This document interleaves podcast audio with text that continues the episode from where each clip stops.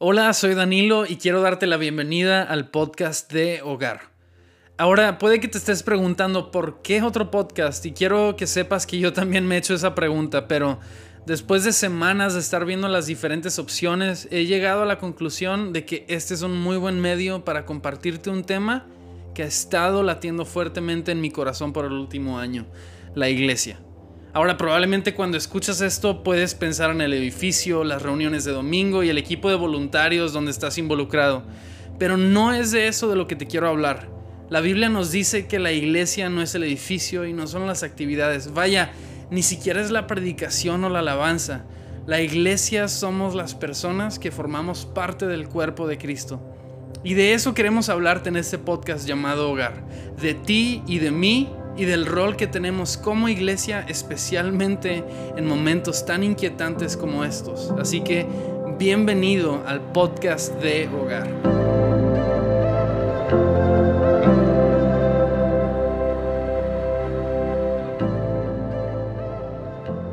Antes de que entremos de lleno a todos los temas que estamos ansiosos por compartirte, quisiera contarte un poco de la historia detrás de esto que estamos haciendo. Hace un año exactamente, mientras pastoreábamos una hermosa iglesia en la ciudad de Chihuahua, Dios despertó algo en el corazón de mi esposa Majo y mío que no nos permitía dormir, que tomó control de todas nuestras conversaciones y pensamientos. Sabíamos que esto desde muchos años atrás estaba sembrado en nuestros corazones, pero era como si Dios lo estuviera haciendo crecer y brotar del suelo como el tallo de una semilla que sale a respirar por primera vez.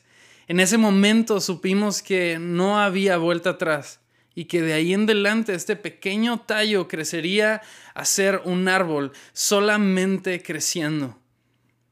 Hagamos un salto en el tiempo a nueve meses después, días antes de que comenzara esta locura de cuarentena, y nos encontramos ahora en Monterrey, la ciudad de donde somos originarios. Regresamos a este lugar con un sueño, el sueño de comenzar una comunidad, una iglesia de la cual nosotros mismos anhelábamos tanto formar parte. Así que junto con otras parejas comenzamos una comunidad llamada Hogar, donde nuestro enfoque principal es el compartir la vida de Jesucristo en el lugar más familiar y común posible, nuestras casas. Sabes, Majo y yo crecimos en la iglesia cristiana. Hemos probado el ser pastoreados por personas hermosas e increíbles y hemos experimentado la locura y la belleza de la iglesia, pero por mucho tiempo nos preguntamos, ¿es esta la única manera?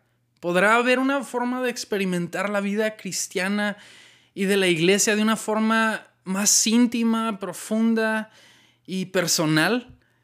Esto nos llevó a estudiar la palabra, escuchar y leer de algunos otros autores, oír historias como las de avivamientos en países orientales, y nos dimos cuenta de que este sentir no era nada nuevo, sino al contrario, era un sentir sumamente antiguo, lo podríamos decir así. Verás, la iglesia primitiva comenzó en los lugares más familiares para esas personas, sus hogares, y esto tiene un significado sumamente profundo porque no hay nada más íntimo y personal para nosotros que nuestro hogar. Y eso es justamente lo que Jesús quiere hacer. Quiere entrar en lo más familiar y personal de nuestras vidas. Te cuento una historia. De soltero hubo un tiempo que viví fuera de la ciudad y en ese mismo tiempo toda mi familia se mudó a la Ciudad de México. Recuerdo que eso me hizo sentir que no pertenecía a ninguna parte. Cuando regresaba a Monterrey a visitar la casa donde viví por muchos años, estaba totalmente vacía. Imagínate esa sensación. Y luego cuando visitaba a mis papás en el centro del país, tampoco me sentía en casa, aunque esa podía ser una casa para ellos, porque yo no vivía ahí. Y luego cuando regresaba a Ciudad Juárez, a mi casa, Tampoco me sentía que estaba en el lugar a donde pertenecía. Era una sensación extraña y sabes, creo que muchos de nosotros hemos sentido algo así a lo largo de nuestra vida cristiana, como si nos hiciera falta algo más, algo esencial. Cuando comenzamos a estudiar este tema de la vida de la iglesia en las casas y después lo comenzamos a vivir, Tuvimos esa sensación como de llegar al lugar a donde siempre habíamos sido llamados a estar. Ahora, no quiero que me malinterpretes con esto.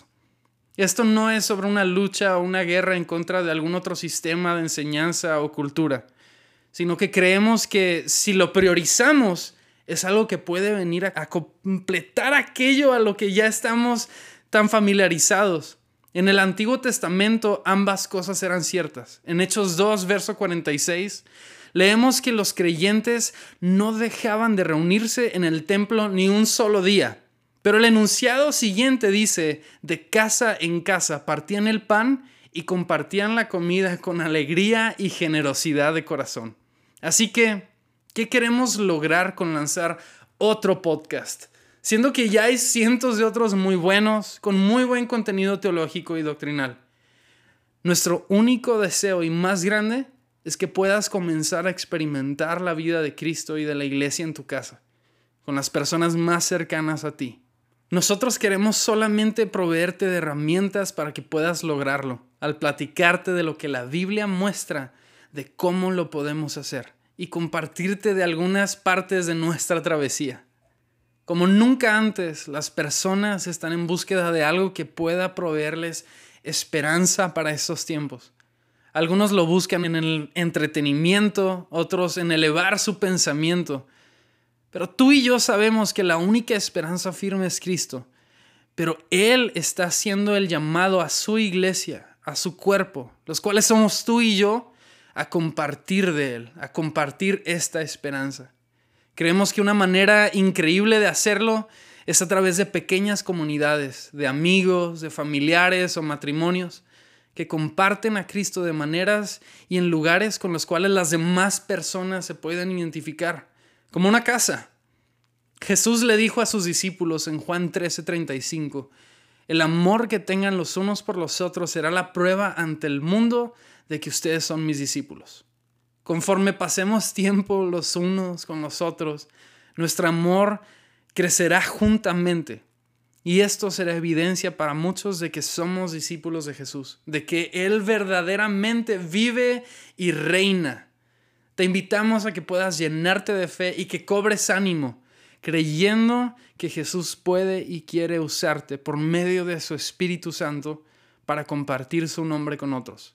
No necesitas una maestría ni los mejores estudios para comenzar, sino un temor genuino y lleno de pasión por Dios y un amor por su palabra. Ahora quisiéramos rápidamente cerrar este episodio platicándote por qué el nombre de hogar. En su origen, la palabra hogar viene del latín focus, de donde proviene la palabra fuego. Una palabra más familiar para nosotros sería la palabra hoguera, lo cual podía encontrarse en la mayoría de las casas antiguas y era donde una familia se reuniría para proveerse de calor y luz. Creemos firmemente que Dios quiere encender en cada uno de nuestros hogares este fuego y que estos sean lugares de reunión no solo para nosotros, sino para todo aquel que está buscando luz y el calor que solamente Jesucristo puede proveer a nuestra vida.